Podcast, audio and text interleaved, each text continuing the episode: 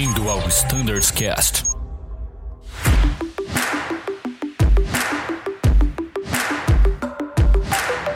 Fala pessoal que acompanha o Standards Cast, estamos de volta na parte 2 do episódio da RST Delta do ATR.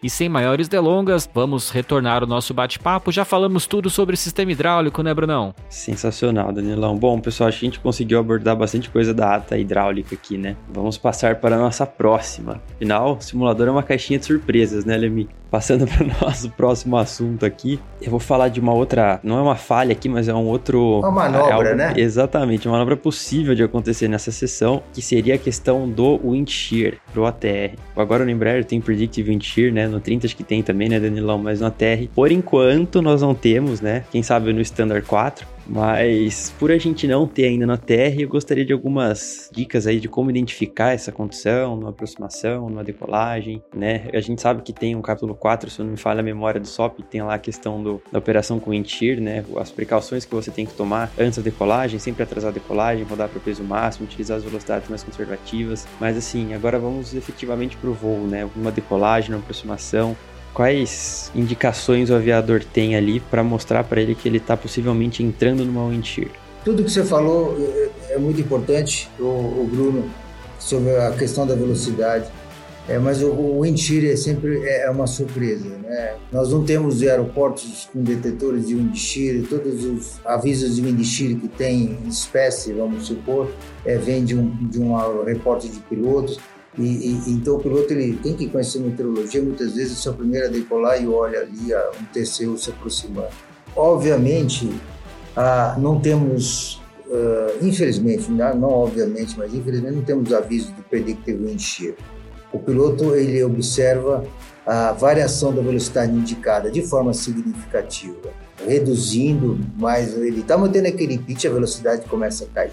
Ou mesmo subir, e outro, outro parâmetro de voo importante é a vertical speed. A vertical speed está previsto com determinada razão prevista na decolagem, sei lá, então inicialmente de, de 700 eh, a 1000 pés e ele, ele vem para 200 para zero, às vezes vai ficar até negativo. Então é muito importante esse momento, é um, é um momento interessante do treinamento em que a gente estimula muito a participação dos dois pilotos. Então, mas o piloto, o pilot flying, ele tem que ter um condicionamento dessa situação em jogar power level para ramp. É muito sutil, às vezes, a diferença entre o ramp e, às vezes, no desespero, ele pode jogar até para o que a gente chama de firewall, full forward. Então, ele vai ter um limite físico. A gente estimula também que, nesse momento, há necessidade de um controle muito positivo do avião, evite, evite curva para não decompor a sustentação, né? Uhum. Então nivele a asa, pitch 10, pitch 10, acredite naquilo, pitch 10. Nessa hora também é, existe, pô, e o motor, o motor, né? Então eu vejo que, que às vezes o motor fica abandonado. Eu sei que existe um EC que controla o motor, eu sei que existe uma certa limitação até tranquilo, mas o, a gente treina aqui, o, o monitoring, ele, ele, ele, ele, é o responsável por olhar aquele motor e, e, e passar, poxa, olha, tá, tá, tá, limitado aí. No caso, eu tô, na decolagem eu estou em 100% de NP, porque o torque está eu estou decolando com 100%, uhum. Power Management e Takeoff. Aí eh, existe até o que se fala, né? Até 106.3 eu tenho uh, eh, 10 minutos, mas depois eu tenho que eu tenho 20 segundos, limitado a 120% de torque.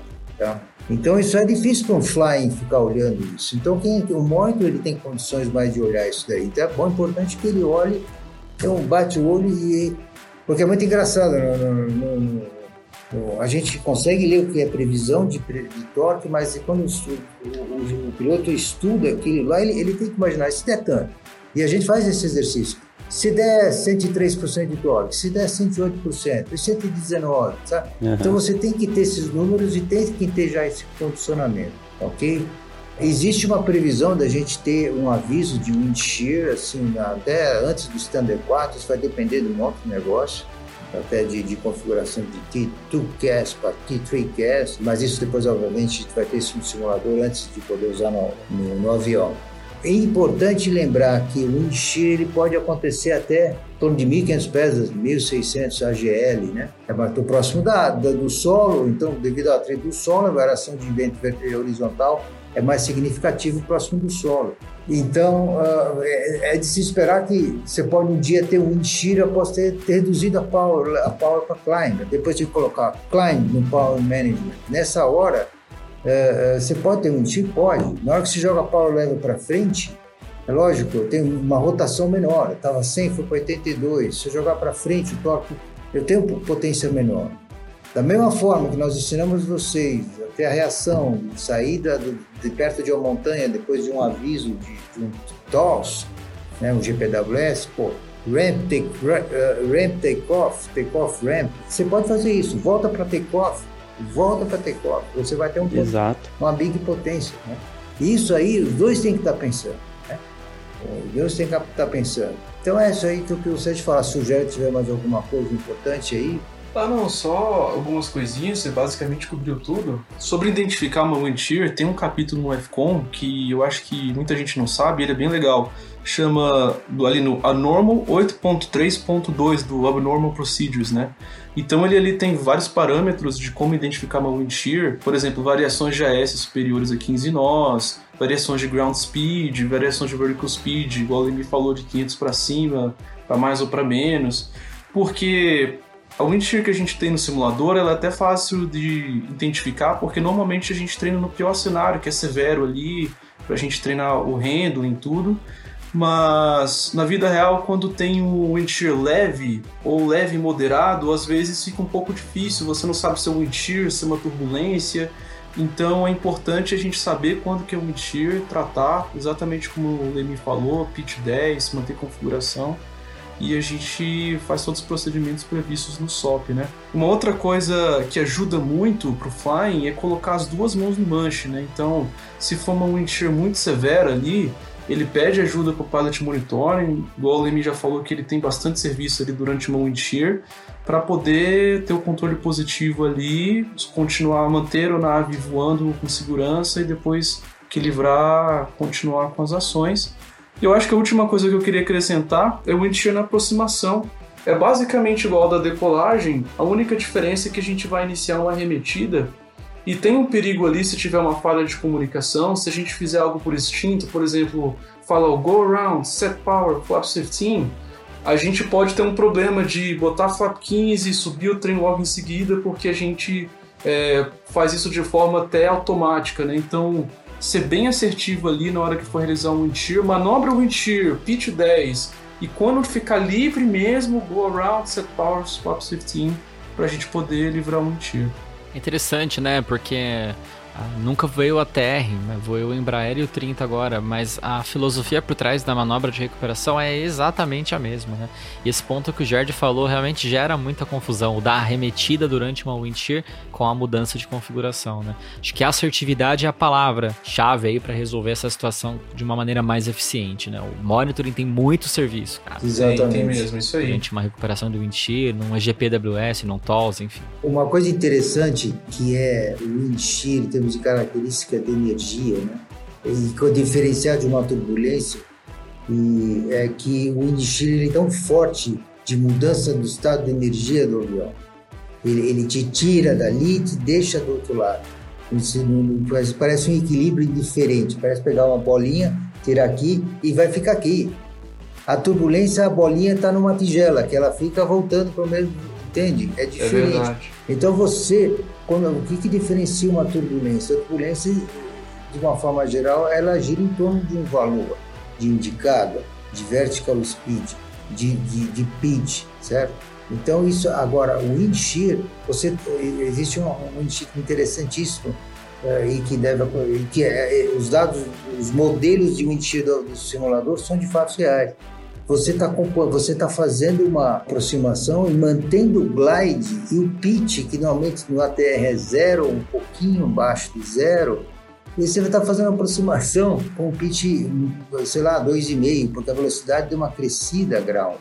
O monitor é importante ele ficar observando o vento, porque às vezes uma rondada de vento que ele observa ali no Navigation Display, ele, ele, pô, ele já pesca isso. Com certeza. Sim, é esse gerenciamento da energia da aeronave é fundamental, né? É. Por isso que o monitoring tem que estar lá também olhando, pô, você tá com vento de cauda, pô, você vai perder energia, né? Cara, fica atento. Então, isso é muito importante, tá, pessoal? Os dois ali estarem no loop dessa manobra. Isso.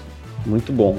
Agora, Lemi e Gerd, né? Vocês tiveram recentemente um curso da Airbus sobre Upset Recovery. Uma manobra muito legal também, que eu acho que pra gente falar aqui. Essa manobra de upset, né? Tanto que na EASA isso é um treinamento obrigatório até para todos os instrutores, né, Lemi? Para fora do país isso é obrigatório de, de, ser feito, porque a gente pensa muito no upset recovery, ah, coloca lá numa situação, sei lá, pitch up e sai. Mas assim, é um cenário que você pode ter sempre, né? Você pode ser uma esteira de turbulência, como famosos casos, né, do 380 lá, aquele Legacy, se eu não me engano, que teve que recuperar de uma atitude anormal. São inúmeras fases do voo que você pode encontrar esse tipo de manobra, você tem que estar pronto para reagir, né? Para tomar uma ação e uma ação corretiva ali. O Danilo até fala uma coisa, né, Danilão, que, você, que eu acho muito legal, que, que eu escutei no outro episódio, que ele fala, pô, para uns 3 segundos ali, dá uma olhada no seu PFD, vê como que tá a atitude, né, Danilo? Eu acho muito legal esse seu, esse seu ponto. É, o FCOM ele vai falar isso no caso do 30, não sei se fala para algum outro equipamento 20, por exemplo, mas nos primeiros segundos você tem que avaliar a situação que você está e avaliar a energia da aeronave. Para você fazer essa avaliação, vale a pena você olhar o seu PFD e cross-checar com o PFD do colega ou com o standby. Às vezes o que você está enfrentando é uma falha de indicação. Lógico que a gente vai ter uma experiência sensorial, né? Se for algo muito abrupto, a gente vai sentir o avião, mas às vezes não. Às vezes vai ser algo, como o Bruno falou, né? Não tão padrão simulador antigo, né? Que fecha o olho, aí você sentia a manobra e colocava numa atitude anormal. Você sentia o que estava acontecendo com o avião. Talvez seja algo muito mais sutil, uma situação que você se coloque ao longo de alguns segundos. E esse assessment de energia e do status da aeronave, ele é fundamental para definir a técnica de recuperação. E a técnica de recuperação ela varia de acordo com a sua situação. Pitch up, pitch down, se eu tô com muita energia, se eu tô com pouca energia, se eu tô com alguma situação que vai me fazer ganhar ainda mais ou perder energia, enfim. Isso, isso vale muito a pena fazer. São três segundos que você vai parar, vai olhar, vai crochecar o seu instrumento e vai entender, ok, eu estou assim, vou fazer isso para corrigir. Exatamente. Eu assisti, obviamente, como ouvinte, o curso é que você explica aos instrutores, depois os instrutores, eles, ele, a Airbus lá onde, né, ele falou aos instrutores, eles falaram aos pilotos, mas o, o que acontece? O que eu vi de muito interessante lá, o reconhecimento, né? o reconhecimento do, do, do evento. Então, o piloto, como o Danilo falou, ele, ele tem que olhar o PF dele, de, dele fazer exatamente o que o Danilo falou. A primeira coisa é fazer o cross-check, que pode ser um erro no dele. Às vezes a parte sensorial pode enganá-lo, mas ele já ele tem, né, de, isso lá. É, é uma, uma dica também, obviamente. Eles enfatizaram muito como monitoramento constante. E às vezes um upset, ele não só ele está ligado às vezes a, uma, a, a, um evento de, de upset de bank, de pitch, mas de alguma outra coisa, até de, de uso de piloto automático que você não nota. É muito interessante. Às vezes uma, alguma coisa que, sei lá, um, um modo que frisou lá, como por exemplo Existe no ATR eh, aquele modo pitch, o cara não se tocou e ele vai reduzindo e, e ele não se toca. Isso é um uhum. upset também, né? A ATR ainda está um, um, alguns passos para trás com relação a, a, uma ferramenta que tem no simulador do Airbus e que a gente vai poderia usar uh, fazer esse treinamento, ou seja, impor um um bank ou qualquer outra situação de upset e o piloto observa e, e ele identifica e ele fala o que, que ele vai fazer. Isso é muito bom, mas nós não temos isso. Nós temos, mas não está homologado pela ANAC ainda. Tá? Eu acho que a gente está próximo. E, e, e para ser homologado pela ANAC, obviamente a ATR tem que estar em conversação com o fabricante do simulador e, e, junto com a gente, e se chega, termina essa ferramenta, a ANAC aprova e a gente vai primeiro preparar os, os instrutores como pilotos, depois instrutores com outros pilotos que vão dar instrução e assim por diante, e que possivelmente vai ser feito com apoio da ATR. Agora, até lá, o que a gente vai fazer não é muito diferente do que a gente fazia por hora, tá? Só que a gente aprendeu já alguma coisa, a gente vai enfatizar alguns, alguns detalhes para os pilotos. Tá? Nesse, nesse exercício de upset, que faz parte também do stall, a gente vai também fazer stall em todas as configurações. E o stall mais interessante, na minha opinião, talvez mais desafiante é o stall que, que acontece numa configuração de aproximação que não é difícil reduzir a velocidade, porque afinal você está desse lado da curva de potência arrasto. Né? Então você é fácil você, com pouca variação de potência, o arrasto aumentar de forma rápida. Então, é importante lembrar que eu preciso recuperar do stall. Então, como é que eu recupero do stall? Do mesmo jeito, é o mesmo memory item que tem ali, né? Pitch down aumenta a potência e, obviamente, asa nivelada. E o foco é eu passar acima da velocidade de referência, que é o bug verde, que é a V, é a v naquela situação. E depois inicia uma arremetida. O erro é você iniciar uma arremetida quando dá stall. É, você imagina, você deu stall com flap 30, você recolheu flap 15, aí não tem pássaro que aguente, né? Entendeu? Ele vai bater as asas. Então é isso. Então é esse é o exercício que a gente vai fazer. Então, ah, mas ele, eu entendo que até nesse semestre que vem aí, isso tudo vai ter uma evolução e tem gente que talvez receba um treinamento um pouco mais diferenciado após a homologação da ferramenta do PR.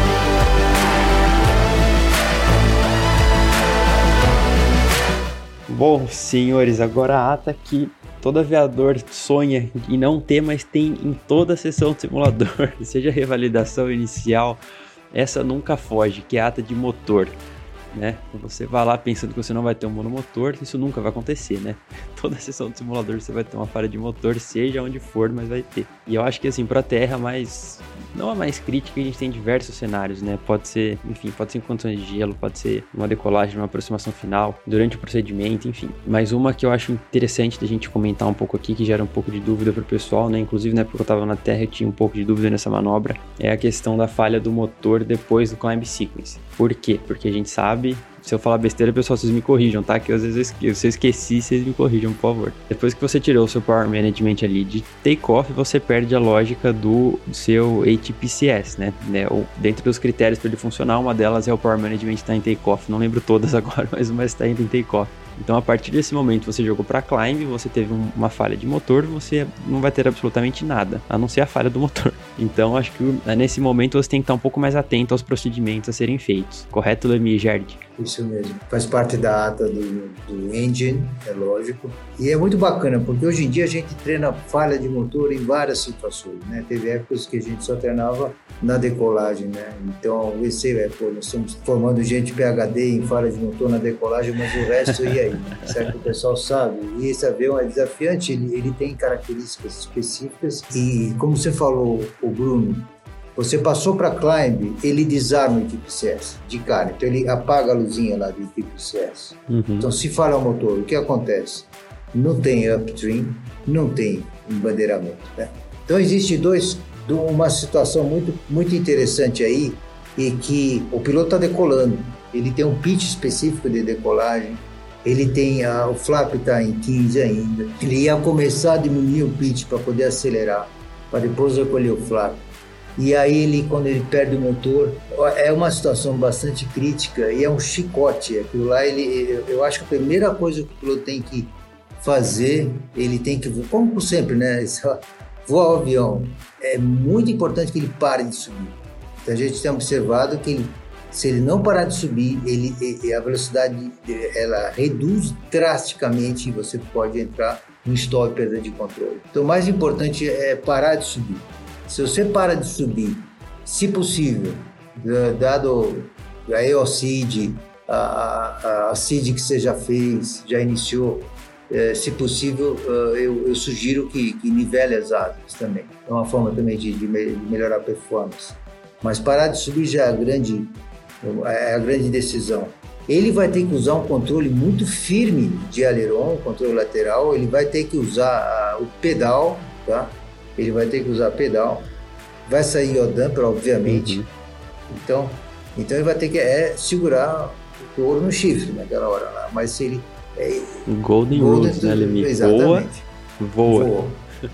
E aí o que acontece? Ok, eu estou ali, a velocidade, é, ele, ele não vai acelerar. Por que, que não vai acelerar? Ele vai, ele vai acelerar porque ele, primeiro ele está mono e depois ele está com uma potência do motor que está funcionando não tão alta, quer dizer, uma potência de climb, E o motor que falhou está girando, vai estar rastro. Então é um perfeito binário de jardim. Exatamente. É, é, um mais ou menos e uma parede do outro lado, né? Basicamente é isso. Exatamente. Então é o seguinte, existe uma chance ainda de. Não vai ter uma redução drástica de, de, de velocidade, mas vai ter, se houver, uma, um speed trend de, de acréscimo assim pequeno. O, que, o procedimento que a TR defende, tá? E, e, a gente por hora tem que seguir o que a TR defende, até que a TR mude de ideia. E existe, a gente, a gente tem opiniões diversas, a gente tem que seguir o que é previsto pela TR e é fazer o, o procedimento de, de memory item de engine mounting flight. A TR defende isso porque quando eu coloco power management para climb, qualquer evento de motor de falha é in flight. Mas então, veja só, como é que você consegue primeiro mais potência? Eu vou escolher como você sempre escolheu um engine mounting flight. Coloca MCT Boost, tá bom? Principalmente MCT, porque o Boost, depende da situação, não, não ajuda muito. Mas o MCT, obviamente, vou dar o MCT, o, MC, o NP já, do motor já vai para 100%, aumenta a potência, isso já ajuda. Isso com certeza a, a velocidade ela para de cair. Mas ela vai para acelerar para VFTO? Não vai. Eu vou ter que fazer os procedimentos previstos de memory para engine floating flight, que é reduzir a power level. Agora, o que eu queria uh, uh, estimular é o seguinte: uma coisa que ajuda, pelo menos me ajuda, para evitar. Eu sei que é uma ação crítica, ação crítica, outro, conforme number one e tal, e tal mas assim, um monitoring como flying, mas ele olha o torque do motor. Qual é o torque que tem ali, que não está branco, porque ele parou? Qual é o torque? Então, ele, isso ajuda a saber qual é o motor que está inoperante. Então, o Pilot Fly ele vai olhar o motor que está inoperante e vai pegar power lever daquele lado. O Pilot Motor ele vai ver o motor que está inoperante e ele vai pegar condition lever daquele lado. Isso ajuda, parece um, meio óbvio, mas na hora da tremedeira isso pode te dar um apoio, é um, é um correio para você segurar, evitar o erro. É uma fatia de queijo sem buraco que eu coloco naquele queijo cheio de buraco, então, entendeu? Uhum. Agora, ao embandeirar o motor, uh, eu, a gente sempre ensinou, aguarde, aguarde o NPKI para depois cortar. E agora com muito mais razão você tem que dar um time para evitar que se você fizer isso no motor errado, ainda tem a chance de levar para alto e fazer do motor certo. É, a identificação tem que ser muito bem feita, né? Calma e elegância, né? Não adianta. É. é uma situação muito crítica, pessoal, porque o, você está voando, às vezes até, sei lá, 500 pés de altura, entendeu? E, e o flying que ele vai fazer no máximo é, é reduzir a power level, e ele vai voar o avião. E ele tem que ficar nivelado para acelerar para a VFTO. Ao chegar na VFTO, ele já tinha já colocou em MCT, né? E aí ele vai só apertar, ou que no caso sem piloto automático, com piloto automático ele pode apertar o IAS ou pedir o IAS mode e recolher o flap se tiver em normal condition, né? É um evento muito crítico e ele é basicamente ele é meio overlap com um free flight com takeoff. Então ele está terminando o procedimento de takeoff e ele está entrando na fase de in-flight. Você perder o motor em subida, em cruzeiro, em descida é muito tranquilo. É muito tranquilo nessa fase. Mas é assim que a gente vai treinar treinamento ainda conversa com a TR para ver se isso aí é melhor. Eu acredito que o mais importante é a gente treinar o que, que é previsto, explicar. O piloto ele fazer um voo mental nesse momento. Porque quando ele faz esse voo mental nesse momento, ele chega aqui ele sabe. Eu sei que alguns não defendem, é, isso aqui é fase de, take-off, porque o perfil de decolagem são quatro, e termina quando terminar a 1.500 pés de altura com flap zero, etc. E tal. Eu entendo perfeitamente. Eu penso muito parecido com quem pensa dessa forma. Mas o mais importante é fazer o que é previsto e até para ter argumento se for necessário para depois a gente conversar com a TR. Dá para voar? Dá, dá para voar. É questão de treinamento. O mais importante é a coordenação entre os dois, o piloto está preparado para isso. Por isso, quando você faz um. Eventualmente faça um voo mental, fazer a decolagem, for conversa com outro piloto. Pô, você, você lembra o que é para fazer se falhar o motor logo após o climb sequence, né? Ah, para fazer isso, aquilo. Por isso que dessa delta vai servir para isso, para todo mundo passar por isso. Uma coisa que eu queria ah, só acrescentar aí para os aviadores, para ajudar no, no voo mental, é a navegação, porque ali muita coisa está acontecendo. Talvez você já iniciou a primeira curva, talvez não. Lembrar do que o MGO diz, né? Se você já iniciou a primeira curva, mantém a saída. Se não, faz a reversão para EOCID, né? Então toma muito cuidado ali com a navegação, porque você está bem próximo ali das primeiras curvas. E é isso aí, também não esquecer do After Takeoff Checklist, né? Porque tem muita coisa acontecendo ao mesmo tempo e lembrar que a gente precisa do After Takeoff Checklist ali para verificar trem, verificar várias coisas ali que pode atrapalhar muito o voo também.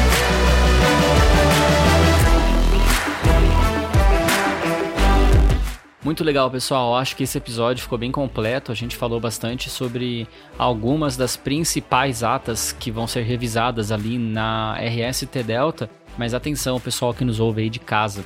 Esse podcast não tem como objetivo ser um macetário, um guia de manobras ou qualquer coisa do tipo. É só um bate-papo entre amigos, entre aviadores que estão querendo compartilhar dicas de algumas coisas que talvez gerem um pouquinho mais de dúvida na execução desse treinamento Delta.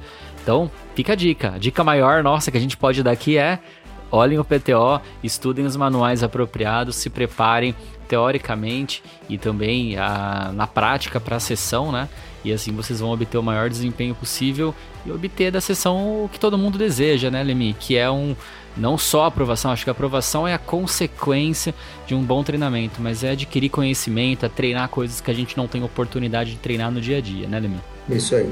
Finalizando então esse nosso bate-papo, quero passar a palavra para o Gerd para que ele transmita as considerações finais. Está contigo, Gerd. Pessoal, gostaria de agradecer a oportunidade. É sempre um prazer enorme participar de um bate-papo de tão alto nível como esse. Muito obrigado. Obrigado, Jard, pelas suas contribuições. Tiago, muito obrigado pela sua presença nesse podcast. Com certeza acrescentou muito. Suas considerações finais. Pessoal, eu que só tenho a agradecer. É sempre um prazer estar aqui nesse grande canal de comunicação. Desejo a todos uma excelente é, revalidação no simulador, uma excelente RCT Delta. Em caso de qualquer dúvida, a gente sempre está à disposição, pessoal. É WhatsApp, é e-mail, é, o que vocês encontrarem aí para nos contactar. Fiquem à vontade e um grande abraço a todos. Lemi, muito, muito obrigado pelas suas contribuições também. É sempre muito rico gravar contigo. Eu não vou a terra, mas eu aprendi demais aqui. Espero um dia, quem sabe no futuro, poder voar esse avião e a gente aprender um pouquinho com a sua experiência. Agradeço pela sua participação e deixo aqui um painel para você também transmitir as suas considerações finais. Obrigado, Danilo. Obrigado, Bruno. O Gerd, Gerd é companheiro de trabalho, posso muito trabalhar com ele. É sempre legal esse podcast, está ajudando, estou tendo feedback de pessoas que escutam isso. Isso é, não é um, um, assim, um comentário de não ser um macetário, como você brincou, Danilo, mas ser até um estímulo. Pô, deixa eu ver direito isso aí que ele falou isso. Legal. É, é importantíssimo, está sendo uma ferramenta muito útil. Show de bola, Lemi. Obrigado então pela sua participação. E Brunão, tá contigo a palavra, pode encerrar, meu amigo. Vai lá. Show, Danilão, obrigado. Um agradecimento especial aí pro Lemi, pro Gerd, que participaram aí, contribuíram muito para esse nosso episódio, com um número de informações aí grandíssimos, tá, pessoal? Como o Danilo reforçou, caso de dúvidas aí, pô, o que mais, o que está previsto para essa sessão, tá lá publicado de acesso a todos aí no PTO, RST Delta, tá, pessoal, nos treinamentos lá específicos do ATR. E pessoal, gostaram desse episódio, querem saber um pouco mais sobre algum sistema, sobre algum outro assunto relacionado à frota ou algum assunto ao fleet, vocês sabem que esse canal é feito para vocês. Fiquem sempre à vontade para entrar em contato conosco. Um ótimo treinamento Delta, não só Delta como todos para todo mundo aí. Um grande abraço, ótimos voos e tchau.